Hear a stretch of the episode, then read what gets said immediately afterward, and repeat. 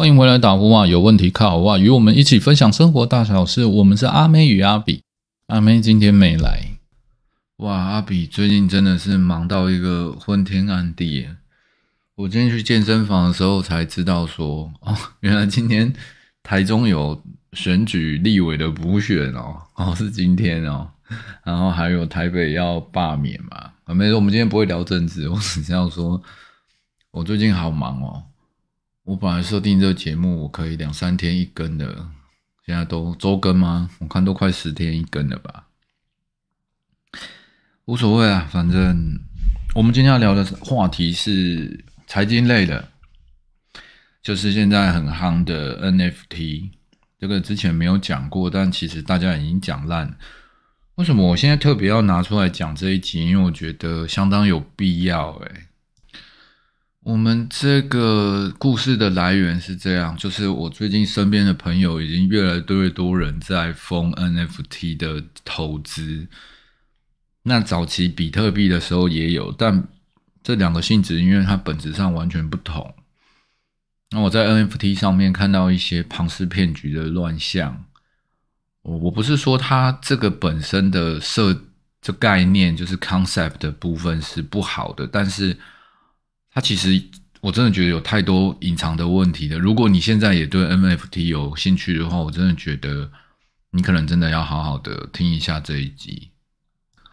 我今天打算要讲 NFT 的部分，是指它的一些简单的原理跟来源。那再来，它它到底现在目前还碰到什么问题？那大家为什么可以这么疯狂？那这实际上跟你有什么关系？因为大家只想从这里面赚钱嘛，你们根本不在乎技术嘛。我们也不聊技术，反正我也没有大神那么懂。不过我们就是看到经济乱象，最后就是要提醒大家，这些交易目前还没有受到法律上的保护，还有很多种在探索的地方，所以它可能是一个未来，但它可能也可能是一个失败的未来，就好像。前阵子在炒元宇宙，哦，今天的新闻吧，一月九号就是 Meta，也就是 FB 的母公司嘛，他们改名叫 Meta，那 Meta 居然说好像新闻说想放弃做 VR 眼镜，你看看自己开开始叫 Meta 去做元宇宙的人，他居然要放弃那个最末端的输出。反正 VR 它本身就是很难实现的东西，这前几期有讲过，我们就不重复了，好吧？总之大概就是这么多。如果到这边你还有兴趣听的话，我们就开始今天的节目吧。首先，我一直想要先告诉大家，我想先说结论好了。NFT 目前是技术上是不错的，概念是好的，但它现在是个投资歪风。请千万不要在这个热潮上面，要不然 或者是你要就现在进去吧，赌你自己不要是最后一个老鼠。你们目前可以看到，都是像最近有什么艺人周杰伦发行的 NFT，然后陈冠希、五月天干嘛，每个人都出来做 NFT 的艺术品嘛。那大家都觉得说，哇，艺人都在做，那我们要跟着做。其实我们所有人就是他们的韭菜啊。就连霹雳布袋戏都也出来发行这个 NFT，我所以我觉得，如果连这样的公司，霹雳这么大的集团都会做的话，他当然我不是说他们作假嘛，只是说我们以创作来说，我觉得音乐可能还好一点理解。我们现在来解释一下 NFT 它是什么东西。今天如果你画了一张图哦，假设我写了阿美与阿比的签名，然后我用 NFT 的方式数位发行，那大家就会，你就是会有这张图一发表以后，所以任何人都可以下载嘛，你是不是也可以拿这张图剪下来去你的简报写作业啊？你可以拿去投影啊什么的。但是你要主张这个你拥有权的时候，你必须要有生成这张图的一个。原始代码，你就想象它是一串密码吧。那这串密码是可以被交易的。那如果我把这串密码以一百块卖给你，那么你就取得这个密码，那我就失去了对这个密码的拥有权。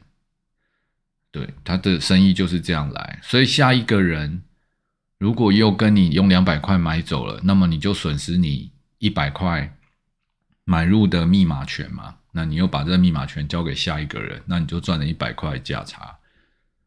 现在的目前的发行就这么简单。但你们有没有想过一个问题啊？他这个创作以图片来说，它就是会有一些很 tricky 的地方。比如说，我签签名阿妹与阿比打呼啊，我写这几个字，那我下一次发行一样的东西，只是在旁边多画个袜子，那还是我的作品啊？那这样是是不是要卖钱？那我现在是在圣诞节再画一个，我是不是又发行一次？这那这样变成无可，你说这东西还有没有价值？对他当时。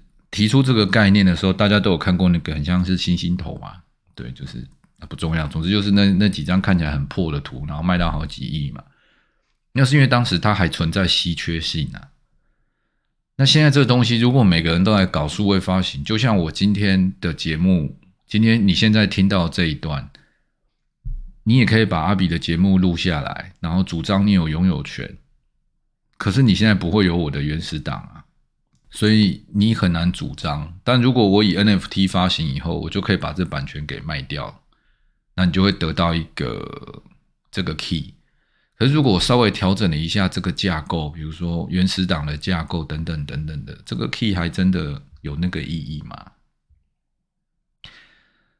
我不知道大家听到这边有没有听模糊了？我想给你们再思索一下，你画了一张图。用数位的发行的方式，所以你有一张一串代码，这串代码你可以拿去卖钱，只要有人愿意以一个金额跟你买，他就值那个钱，直到最后一个不买的人，他觉得哦，我买花一百万买到这个 key，OK 了，我买到阿妹与阿比的签名，那他就抱着这一百万的要密码在手上，就这样。可是这中间交易的每一个人，其实都可以拥有这张图，只是只有最后拥有 key 的那个人可以拥主张说他是第一个合法拥有的权利的人。好啦，大概整个 NFT 就这样玩吧。所以每个人都开始现在的做法都不是在让这个 NFT 的真正的概念给给变得美好，而是先炒红这个话题。那找一堆人来，嗯，知名的人先让作品有价值嘛，不然阿妹与阿比发行的 NFT 也没人要管啊，因为我们不是，对不对？头部流量嘛，那没关系。好，所以你你花了一亿买了买了周杰伦出的某个 NFT 的东西，那下一个接盘的是谁？对啊，他就是他就是现在目前大家就是用这个方式在。在收集钱嘛？那他确实也扎扎实实的，一定会有人在这买卖里面赚到钱啊！这个我都不怀疑啊。其实我最近听一个 podcast，算是我算是也算蛮启蒙的一个人。我本来蛮喜欢看他的节目，因为他节目我觉得自己跟我的 style 有点像。当然他做很久，我蛮蛮尊敬他。但是我也发现他也在搞 NFT，我就我就开始不听他，不看他的频道，因为。我觉得这个不是一个值得。他本来都会教我们怎么录音、录节目，然后怎么样看待一些投资，如何实现你个人对财富的追求。但到最后开始吹捧 NFT 的时候，我对这些我就觉得很失望。嗯，你你们你们以前没有看过一个 YouTuber？我觉得这但那个人不重要，那个叫教授叔叔吧。哦，他一开始就跟很像老高跟小莫，就是他分享什么吸毒后的感觉，好，比如说你喝了什么水，吃了什么药，你会进到什么世界，然后开始讲冥想。好，那那因为这个关系，然后他又塑造一个很像很有钱、财富自由的人设，后来就被踢爆了嘛，什么迷奸、涉嫌迷奸啊什么的，然后吃软饭之类的。嗯。好，所以我想讲这个意思是说，很容易人就是因为一些头部流量，这就大家为什么那么喜欢网红 KOL，用这种方式去发行，因为你相信他嘛，就是大家有这种聚光灯的那种感觉，你相信了他，那他把空气卖给你，然后你又把空气卖给下一个人，你卖得掉当然也就 OK 啊。但是如果卖不掉，对，哎，我现在正在喝着，边喝着今天锻炼的乳清蛋白，来开这一题话题。我是刻意留下这个声音的啦，不然一般其实我会剪掉，因为有人说，哎，你那个节目怎么都没有喝水的声音啊？好不好？我想看看，那你们觉得这样自然，那我们也这样来录一集嘛，也无所谓。好，第二趴就是你要去追寻，你先了解这东西它长这样的时候，它就是一个资本游戏，我们俗称资金盘嘛。资金盘就是庞氏骗局，它就是变种的一种庞氏骗局。我再说一次哦，NFT 的技术是没问题的。但是现在的游戏规则，因为它是有点未知的领域，所以大家太理太容易在里面找出一些商业模式，在那边圈钱、画地圈圈、圈钱。有有机会的话，我也想来谈一下。我觉得 Podcast 赚钱圈钱也是一种某种程度上的骗局吧。但这个今天不说，不然我觉得今天战线会拉太大。好，我们来说一下哈。那它跟比特币又有什么不一样？其实上一期、前几期我在讲金融话题的时候，我有谈到比特币，结果后来都变成环境踏伐，就是觉得比特币在浪费地球能源。我觉得那也是事实，但人家比特币至少它有核心的价值，你知道？首先，它具备有一个条件是稀缺性，它的币是有限的，至少你认不认可比特币？至少它的数量是。有限的，那么也就代表它稀缺性就存在，就像黄金嘛。今天黄金价格能那么稳定，就是它有一定的存量。它如果是无限的，就是就是那种很老的比喻嘛。钻石值钱是因为它少嘛，水不值钱是因为它多嘛。但请大家爱惜水资源。所以哦，比特币虽然它是一个很受影响的，你今天可能。花一百万买比特币，明天马斯克出来讲一句话，你就瞬间过一夜你就变超有钱。也有可能因为马斯克出来讲一句话，你又瞬间变得你的一百万又变成五十万。对它，它是波动很大，但它它只是受影响，但它至少它有一个基本的稳固的价值在那里。这我稍后还会再补充说。可是 NFT 不是这样子诶，你今天。买了阿妹与阿比的签名，用了一百万买。那你，你今天有人两百万把你买走，你还赚一百万，那就算了。如果你现在是收藏着这一百万的东西，如果我明天又发行了一个呢？可能长得稍微不一样的，无止境的这样子发行，这东西还可以值钱吗？它就不存在稀缺性诶，这这完全。有点脱离创作的概念了，你知道？蒙娜丽莎的画今天之所以很很棒，是因为它就是那一幅，然后你连真迹都看不到，都被博物馆藏起来。如果作者今天还活着，他你你花了十几亿买了一个，当然他无价了，买了一个蒙娜丽莎的微笑，过了一年后，他又给你画了一幅蒙娜丽莎的哭。再哭一年，又给你画一个蒙娜丽莎，又又哭又笑。我靠，你你你这个，你前面的画还值这个钱吗？所以是不是很值得大家思考一下？你真的还要买这种东西吗？好，接着我要来讲比特币，某些程度在在商业里面，其实我们台湾人的眼界受限啊。嗯，为什么这样说？哈。嗯，这样有点贬低大家，对不起，我去收回。就是因为我们台湾的央行算是很很厉害，坦白讲，我们在货币的政策管理上面是真的是全球很顶尖，而且资金也够庞大，台湾产业也很猛，所以我们都在台湾。OK，所以我们不对货币，你就觉得今天新台币。其实你都会觉得你的钱包越来越瘦。我前几期才在讲说东西万物皆涨，好像才几个月，十月吗？还是十一月？哦，现在东西已经涨到普遍应该涨了二十趴去了吧？我薪水也没涨嘛。但我们的意思是说，币它本来就一直会贬值。我们就不讲历史了，因为新台币之所以叫新，就是因为以前也发生过台币台币换成新台币的这种故事嘛。以目前全球来看，像阿根廷国家，他们国家交易的货币，他们的货币是非常的不稳定、不值钱，也就是所谓通膨很严重。那如果当你阿根廷，你作为你作为他的国民，你知道你的国家的货币，你今天很有钱，明天可能通膨，你就好几万只能买一个面包，本来好几万可以买个车的，就是币变得不值钱、不稳定、不可靠，你就不敢存钱。所以阿根廷的人民他们就会选择用美元来交易嘛，但是美元不是政府承认的货币呀，所以就会发生地下汇兑，那这就会有法律的风险嘛。那既然如果美元又有，因为它是纸钞嘛，就警察来抄你家的话，那你的美元好不容易存一百万放在家里，被警察一抄也没有了，那这时候的替代品它就会是比特币。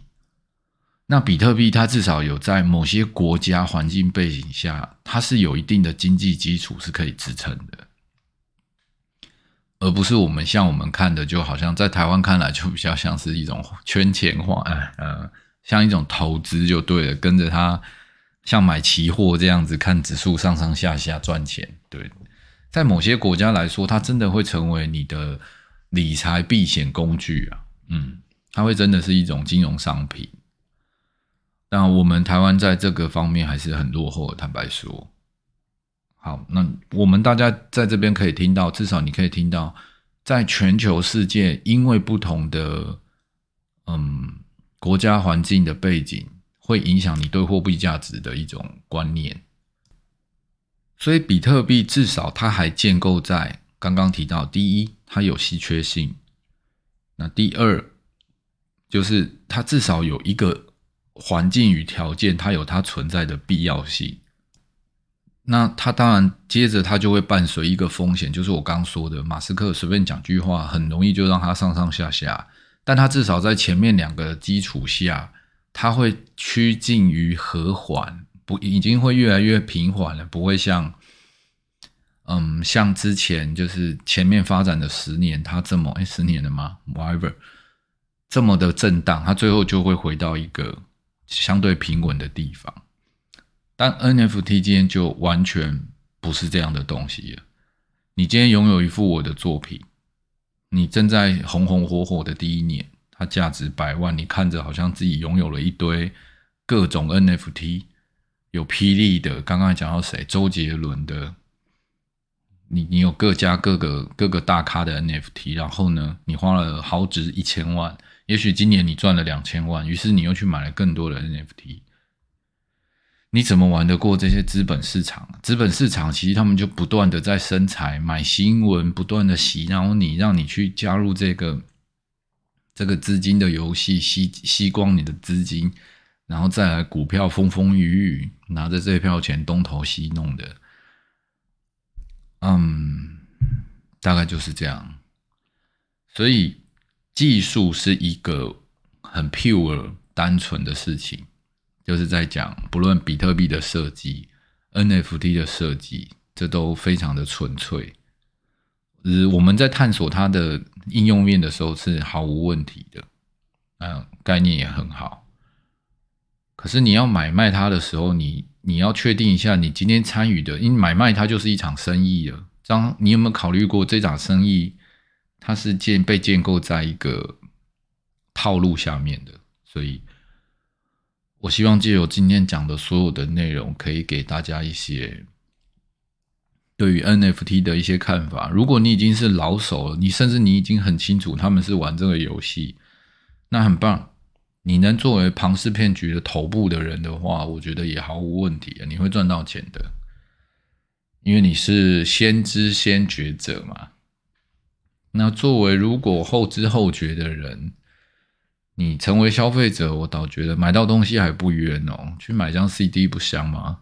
对啊，买个实体的，抱着它，你像我们过去收集的张学友的卡带、CD，或，现在一堆开餐厅店的都很喜欢放，哎，不是很棒吗？你有了 NFT，然后呢，你要给他放一串代码吗？对，我觉得有时候，啊，追求心灵或虚拟的世界的时候，还是 这年头虚拟的东西真的是炒太多了。有时候很感叹啊，多听点心灵，就是像像我们这样谈话性的内容，让试着增加去思考。哪怕你是自录，就像我今天的节目，我自己录，我其实也不真的 care 有多少人愿意听，而是我自己在嗯设计每一篇每一集的时候，我是用什么心情，我用什么样的方式去组合这样的过程追逐。我能得到什么启发跟练习？对，所以我倒觉得说，我们在追求虚无的东西的时候，是从这里去取得虚无的提升。但面对市场与金钱的真正的交易的时候，你可能还是要考虑一下实体啊。民国六七十年代的时候，那时候常常就是我不哦，那时候还没啊，八九十年代，人家说。台湾前烟角木的时候，那时候老业务最爱讲一句话，就是什么？告诉你，厉害的业务，空气都能卖啊！对了，你们就是，这就是那个时代的东西。到现在，你看，真的是在卖空气。我我觉得，真的很多套路都没有变。大家一起来思考一下吧。我觉得，欢迎真正各位高手也可以一起来。如果你们刚好有听到这一集的话，也可以。我不过我猜你们听不到，听不到这里就听不下去了。听要听节目听到这里，对你们懂 NFT 的人来说，还不如关掉我的节目，然后再去把想你们想赚钱的东西去说给更多人听，反而会更实在。好，最后一趴了。经过我们刚刚节目一开始就告诉大家了嘛。NFT 是什么？那 NFT 的风险是什么？那它跟比特币有什么区别？这个商业模式是不是套路？如果要买，是不是干脆去买比特币？因为比特币至少还给你稀缺性，然后还有一些国家经济的一些背景，就是需求吧，你也可以这么理解。大概是这样，所以 NFT 先不要碰。那最后要讲什么呢？最后要讲的是说，你们现在有看到这一切，有没有想过，就是在于还有一个东西是法律啊。我们现在交易的这些东西，你包括连比特币，你今天如果买到的是大平台，连大平台敢不敢给你保障？那个保障都还只是因为它是大，就好像一个有名的艺人代言的东西，它只是因为它很有名，不代表它合法呢。最近大陆填供这个是谁啊？艺人林瑞阳是不是？他不是也是最近也被开始被抄家了吗？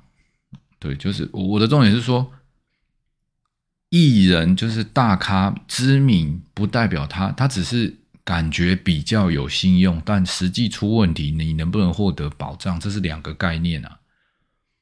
我艺作为一个艺人跟你说这个东西好穿，那是我的感觉，可是我不要对你的好穿负责诶。好，所以回来讲，你在货币投资里面，如果今天这个东西它并没有给你背书，不管你相不相信新台币，至少台湾银行保证你的价货币价值嘛，然后他也跟你承诺他会维持货币的稳定性嘛。你不相信他，你要相信人民币也 OK 啦。那那那那是你的选择嘛？那如果你有选择，我不他花他政府发行的货币，你可能还不一定有选择。但今天如果像比特币、像 NFT 这种虚拟的东西的时候，是没有人可以给你承诺。你你今天如果像很多人不是老高与小莫那个，他不是说他有比特币，只是因为把 key 给弄不见了嘛？对啊，key 弄不见了。这东西就不存在了。那每天有多少人忘记这个 key？电脑一重灌忘记了。然后或者是 NFT，如果发生版权争议的时候，你说你是 key 的拥有者，那真正画的人才是真正产出的人，他也可以主张他就是画的人啊。那你要怎么办？这有很多，然后你怎么知道你买到的就是真机呢？好，那你 那你就会说，嗯，我跟周杰伦亲自买的啊？是啊，我刚刚已经跟你讲了嘛。周杰伦对你有承诺吗？是因为他会唱歌，他长得帅，他娶了昆凌，所以你的画，你的 NFT 如果不值钱了，他要收购回去吗？没有嘛，他卖给你的时候，你们交易就结束了嘛，你就是一桩买卖嘛，不是吗？啊，我这边的重点就是在讲，这一切都没有受到法律给保护啊。那在没有保法律基础下，虽然我们常踏法法律并不能真正的保护我们，但是在连法律都没有的蛮荒之地下，拼的就是硬实力，哪怕是拳头，哪怕是刀枪，哪怕是金钱资本，在硬实力的比拼下面，你们真的能做投资里面的一匹狼还是羔羊的机会比较大呢？对吧？我想这个就是我们今天这个话题的全部。希望这期节目可以对每个想入 NFT 的伙伴，或者是你想投资一些虚拟货币价值的东西，我们可以一起来讨论，一起来聊聊。那这一集我也就献给每一个都在问我，哎。阿比啊，你要不要去？你有没有买 NFT？NFT 是什么啊？或者是要叫我加入的那些人，我就直接把这集给送给大家，我会直接把它放给他们听，顺便为自己的节目打广告。嗯，好，节目今天就这么多。如果你有任何想法，或者是你想聊什么，不限政治经济，反正不要来聊感情，我们都欢迎你写信给我。如果不行，你觉得你写的不好，那你就我们加个 line。打电话给我，卡呼哇卡吼哇，我跟你聊聊完，把你的故事分享给大家。我们是阿妹与阿比，那我们下次再见哦，大家拜拜。